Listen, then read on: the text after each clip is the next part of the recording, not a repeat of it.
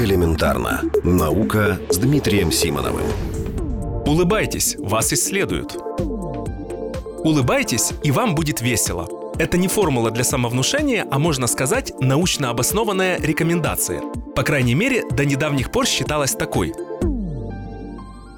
А началось все с того, что в конце прошлого века был проведен любопытный эксперимент. Если опустить многочисленные и очень важные детали, то его суть была в следующем. Одну группу людей попросили держать авторучку в зубах таким образом, чтобы получилось что-то похожее на улыбку. Никто, конечно же, слово «улыбка» не произносил, и участники эксперимента ни о каких улыбках догадываться не должны были. Но, тем не менее, на их лицах были улыбки. Участников из другой группы попросили держать ручку губами. При этом выражение лица у них получалось наоборот, нерадостное.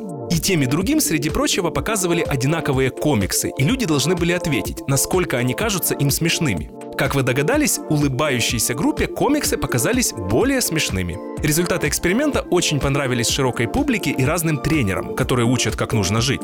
Было поставлено много похожих экспериментов, которые вроде бы подтвердили правильность выводов первого эксперимента. Но в наши дни ученые из Амстердамского университета провели метаанализ 17 исследований, в которых авторы пытались повторить оригинальный эксперимент. Они пришли к выводу, что то, как человек держит ручку в зубах или губах, не влияет на его эмоции. Не все с такими выводами согласны. Оппоненты не ставят под сомнение результаты проверочных экспериментов, но говорят, что они все же отличаются от оригинального эксперимента, а поэтому не могут его опровергнуть. Вопрос остается открытым. И, кстати, стоит добавить, что в психологии, как и в других науках, проверочные исследования нередко показывают, что результаты того или иного эксперимента были ошибочными.